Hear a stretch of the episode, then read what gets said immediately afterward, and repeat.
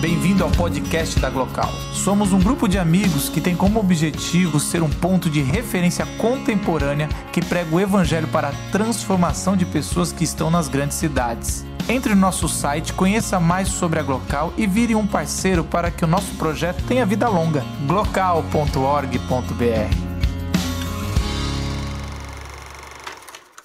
Muito obrigado, pessoal. Muito boa noite. Muito feliz de estar aqui. Meu nome é André.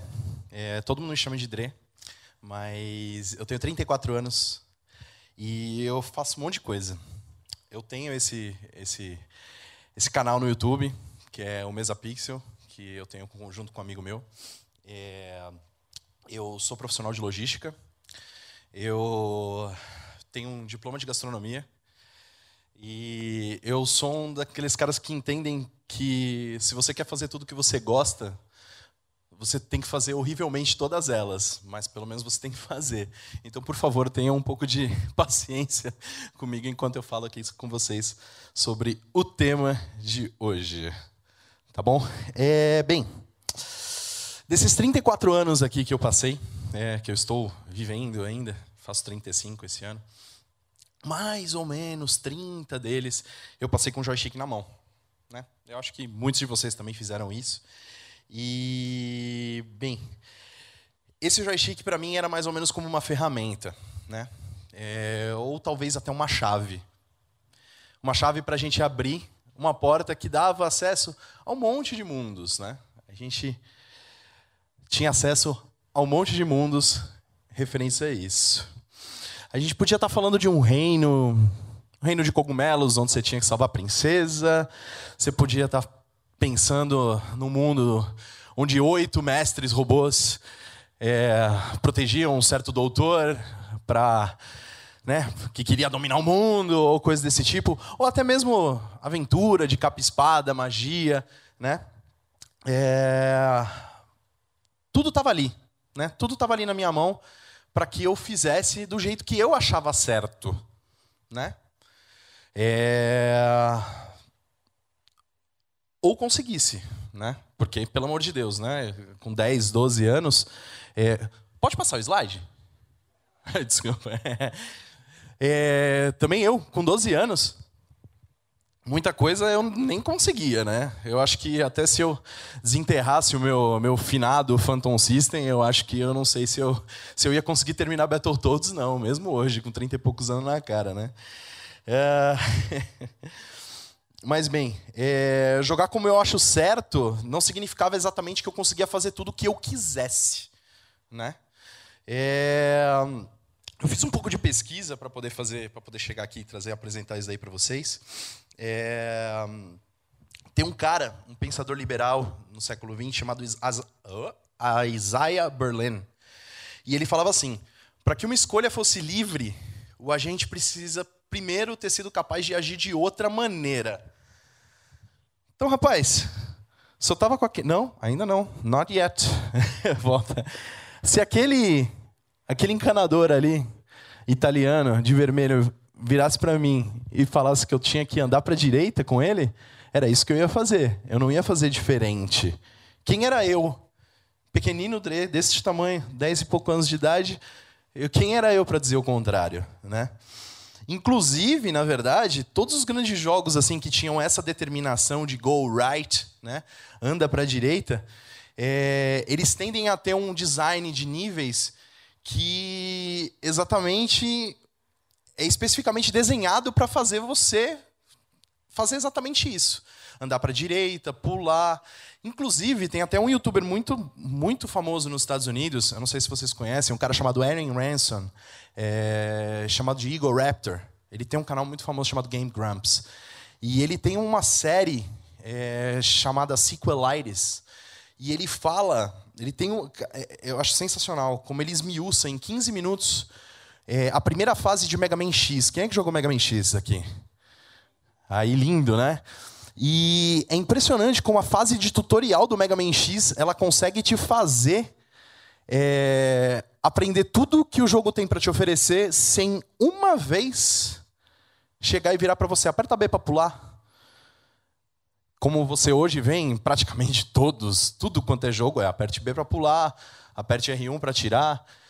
eles te passam essa, essa, é, é, essa informação né, mastigada para vocês, e era alguma coisa que não acontecia antes. Você fazia porque o jogo te mostrava né, como fazer isso. E, bem. Em meados dos anos 80, né, agora vou até um pouquinho, né, vou continuar mais ou menos no mesmo, no mesma época, né, dizendo um pouco a idade. É, esse conceito né, de, que a gente está hoje, também está trazendo, que é o conceito de livre-arbítrio, é, a gente restringia ele completamente para nossa vida, né, para a vida real. É, desde o desejo de você querer comer uma sobremesa antes do jantar, né? Aliás, levanta a mão quem tem, sente saudade dessa época, que a única preocupação era essa. Né? Ou até se você escolher ser um bombeiro, se você escolher ser um astronauta, ou alguma coisa desse tipo. Pensar em atribuir esse tipo de, de conceito para alguma coisa que não fosse. É, essa liberdade né, em alguma mídia, algum conceito midiático que não fosse publicidade, né, que moldou muito a cabeça de criança na época dos anos 80, é, era meio absurdo. Ainda mais em questão de games. Então, assim, é, quando o Silas me convidou para eu poder fazer isso, a primeira coisa que me veio à mente, os jogos, os primeiros exemplos que vieram à mente pareciam mais ou menos com isso daqui. Algum de vocês reconhece aqui? Bem, Zork, exatamente. Esse jogo é Zork. Ele é de 1980. Tá? Isso é um jogo. Isso divertia pessoas em 1980 muito, divertia bastante. O que, que consistia jogar Zork? Consistia você escrever as suas escolhas em prompts de texto, né? E o jogo interpretava da maneira que que ele foi imaginado, né? Que ele foi concebido. Então, assim, você colocava ações como abrir baú, andar para o norte, entrar em taverna. E o resto era imaginação. Então, assim, você fazer suas escolhas era escrever letra por letra. Se você quisesse escrever no prompt de comando, quando você estivesse em frente a um goblin e quisesse bater na cabeça dele e dançar tarantela, você podia. Agora o problema é o seguinte: tudo isso é limitado a um é, a um sistema criativo. O criador do jogo, ele sabe para onde ele foi com ele. Agora, se ele está na sua cabeça, se as, do, as suas ações que você colocou estão na cabeça do Criador, ele vai ser traduzido para cá. Se não, ele vai te dar uma resposta tipo, ah, não entendi o que você disse. E assim, seguia a diversão de Zork. Né? Assim, é... Apesar dessa situação, né, com aventuras de texto, evolução gráfica, é, elas acabaram determinando como que a ilusão de liberdade ia ser transpassada em games. Né? Eu falo ilusão e eu já vou entrar em detalhes sobre isso. Mas o que, que acontece? Eu me perdi. Onde eu me perdi? Volta. Volta. Tá joia. então, com o tempo, as coisas foram melhorando. Então, o texto, apesar de trazer uma certa liberdade, ele acabou, de deixar acabou deixando de ser o status quo. Né? E com potencial gráfico de PC, de console doméstico, começaram a aparecer algumas pessoas, tipo o Nolan Bushnell, tipo David Crane, e eles conseguiram esmiuçar todo o poder gráfico desses consoles e conseguiram trazer jogos como Olha, se alguém tiver de óculos escuros, eu recomendo colocar agora. Colocaram jogos como esse daqui. Eu, a placa de vídeo para conseguir rodar um negócio desse é impressionante. Esse é o Adventure do Atari 2600. Quem de vocês já jogou? Exatamente. Aquele quadradinho ali é você. Aquilo ali é uma chave. Tem uma chave ali também. E isso é um castelo. Você, você basicamente andava de tela em tela buscando é, espadas para derrotar dragões. Os dragões pareciam uns patos, era maravilhoso. Sensacional isso aqui. e vou trazer um pouquinho de trivia para vocês. Isso daqui é o primeiro remake da história dos games. Esse daqui, Adventure, do Atari. Porque isso. Não, não, volta, volta, volta, volta, volta. Isso. É o primeiro remake. Porque isso já foi um adventure de texto. Chamado Colossal Cave Adventures. Era de 1979, se eu não estou enganado. E o que, que o pessoal fez? Traduziu em gráfico. E virou isso aí. Então, assim, é... Leve essa trivia para as festas, tá? Aposto que vocês vão ser super. Sim, vai dar super certo. Vocês vão ser as pessoas mais, mais famosas da festa. Bem, isso foi traduzido no Adventure. Passou geração, né? E a gente vai também seguindo nessa área do, da, da aventura também para a parte da LucasArts. Quem é que já jogou o jogo da LucasArts aqui? Muito bom. É, existia um cara chamado Ron Gilbert. Ele estava um dia, uma noite dessas, num, num, no escritório escuro, frio da LucasArts, e ele desenvolveu uma maneira de você facilitar uma pessoa que já estava acostumada com adventures de texto, mesclar a parte visual, como foi colocado aqui no Adventure, e fazer isso de uma forma fácil e prática para você conseguir seguir a narrativa. Aí você criou o Scam.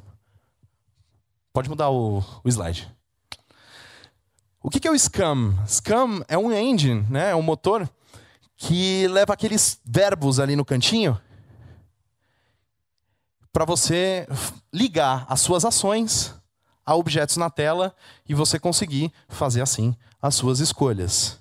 Então, é porque eu também gosto muito desse jogo, então eu queria trazer ele para vocês também, porque todo mundo tinha que jogar Monkey Island. Vamos lá. Um... Bem, eu falei muito aqui em linha narrativa. É... Eu passo a resposta, eu passo a pergunta para vocês. Há como você ser verdadeiramente livre dentro de uma história? Vocês acham que dá para ser verdadeiramente livre enquanto você faz parte de uma história? Hoje em dia, eu acredito que não tem mídia melhor do que videogame para você contar uma história. Eu não acredito que tenha outra. Pode me dar o slide, por favor? Você tem essa série aí atrás. Quem é que jogou The Witcher? Quem é que não jogou The Witcher? Por favor, faça isso. Tá? Sai daqui. Sai daqui. E compra The Witcher. não, brincadeira. É... Essa série, por incrível que pareça, para quem jogou, assim, quem realmente viveu as histórias, é... ela começou nos livros, tá? É... Eram algumas, alguns contos, algumas histórias.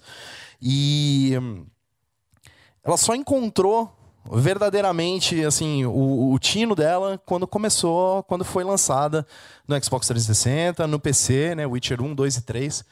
Então, é, é realmente assim, é o, é o, meu exemplo que eu gosto de trazer com uma mídia, né, é, de sucesso na parte dos games. Um, bem, Só que existe uma situação, né? The Witcher, por mais grandioso, por mais que ele seja hoje a situação, condição sine qua non de jogo de aventura como ele deveria ser, né, jogo de aventura, de fantasia, de capa e espada como deveria ser, esse daqui não é você.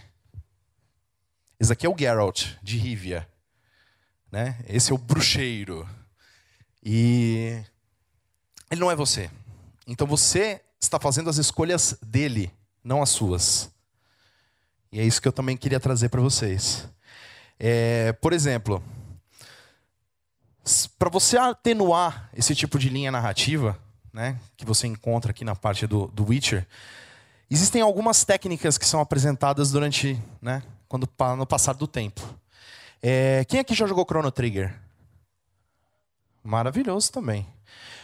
É, quem aqui já jogou The Legend of Zelda?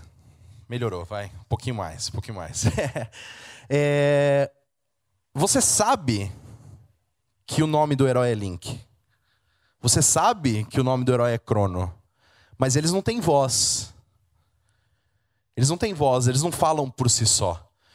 Porque isso é uma chave narrativa para você você ser o Crono, mas você se colocar no lugar dele. Não simplesmente viver a história como viver a história do Geralt. E também tem um outro jogo, também muito famoso, um pouquinho antes do, do um pouquinho antes do, do, do, Witcher, que é uma série chamada The Elder Scrolls. Quem é que já jogou The Elder Scrolls aqui? Justo. Quando você joga The Elder Scrolls, seja Oblivion, seja Morrowind, seja Skyrim, é... o seu personagem também não tem nome. E ele não é simplesmente, ele não simplesmente não tem nome, mas ele é identificado como um herói da lenda. Ele é uma pessoa lendária. As pessoas sabem que ele que você é ele. Então, as pessoas, quando você fala com as pessoas no, no jogo, elas te identificam como? Elas te identificam como o herói, como o Dragonborn, o nascido dos dragões. Então isso atenua essa parte e faz você efetivamente se tornar o herói. Isso vai modificar alguma coisa no que diz respeito às suas escolhas? Não.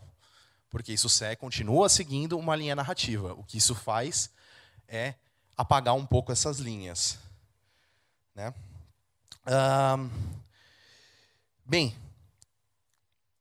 só quero fazer uma, uma outra situação, outra, uma outra citação. Pode trocar o slide, por favor? Alguém já jogou isso aqui? Alguém reconhece isso aqui? Esse é um jogo chamado Ultima Online. Eu não tenho como passar aqui para vocês e não falar de MMORPG, que foi realmente onde um monte de gente se juntou, né? É um, um, uma linha de jogos onde um monte de gente se junta para poder fazer, para poder seguir um, uma linha em comum. O O, né, o último online, o O, foi o primeiro jogo, o primeiro jogo que deixou você simplesmente ser o que você quer. E não simplesmente o herói, o salvador de princesas, é, o matador de dragões, ou seja lá o que for. Nesse jogo, você pode ser um mineiro, você pode ser um vendedor, você pode ser até um corretor de imóveis, se você quiser. E muita gente se, se ligava exatamente nisso. E o O trouxe essa, essa liberdade de você fazer simplesmente o que você achava certo e fazer o seu trabalhinho tranquilo, sossegado, sem ninguém te encher o saco, até que alguém aparecesse e, e provavelmente matasse você e pegasse todas as suas coisas de valor. Mas isso daí é uma coisa para outro lado. É... Bem, uh, pode passar o slide, por favor? Mais uma vez voltando na minha, na minha pesquisa, um cara chamado Schopenhauer falava que a primeira crença de liberdade vinha do berço. E conforme suas experiências, você se torna dependente da necessidade e as suas escolhas não são mais suas, e sim provindas da sua necessidade. Hoje, as experiências narrativas como Heavy Rain, como Beyond e como o Detroit, que eu vou falar já já, é, elas também são frutos da sua vivência, da sua experiência e do que você traz com você de bagagem.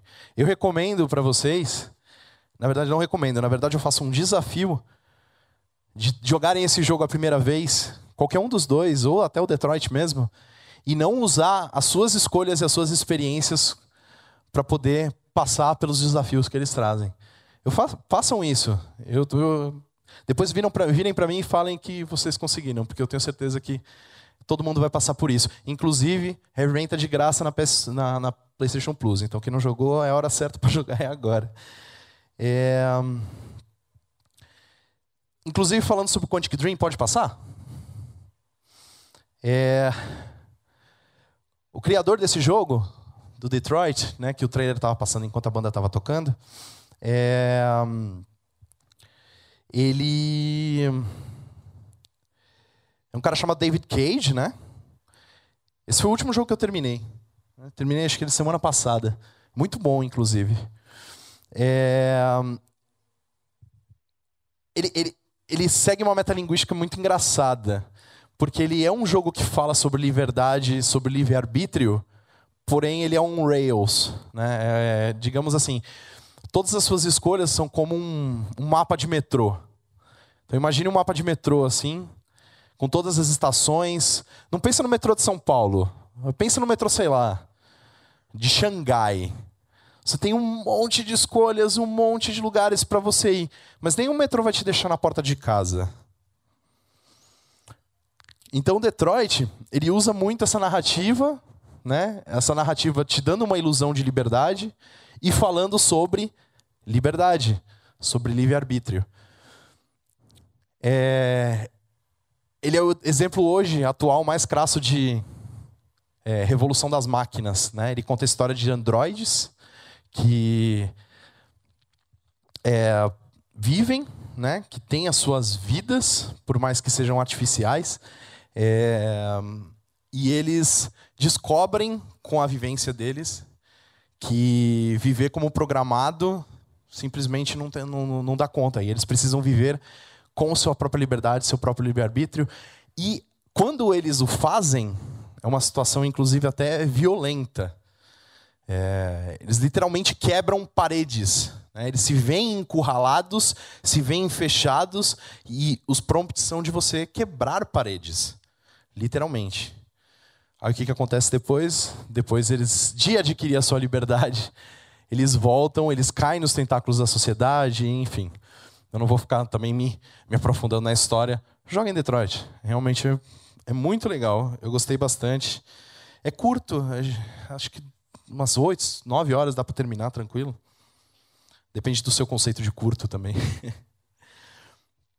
Enfim. É... Bem, eu acho que o foco principal desse papo todo aqui que eu estou tendo com vocês é basicamente um só. Eu acho que vocês já deram para ver. Pode passar dois slides para mim, por favor? É, é que assim. Deu para deu entender, pegar a referência? é, eu acho que o conceito de livre-arbítrio real, ele não pode, pelo menos hoje, na situação que nós estamos, com a tecnologia que nós temos, ele não pode ser efetivamente transpassado para uma mídia como a de videogames. Eu sei, desculpa, eu sei que vocês estavam aqui para isso. Vocês podem ir embora, se vocês quiserem. Não, mentira, não que podem não. É, é, ele não pode ainda ser traduzido para mídia de videogame. O que, que acontece? Todo jogo, toda liberdade em um game está limitado à direção criativa, aonde a mente criativa atrás do projeto, né?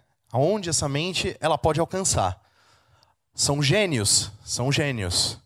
Alguns deles absolutamente são. Se você pegar David Cage, você pega Hideo Kojima, você pega outros outras pessoas, são gênios. Eles vão abrir o máximo de possibilidades.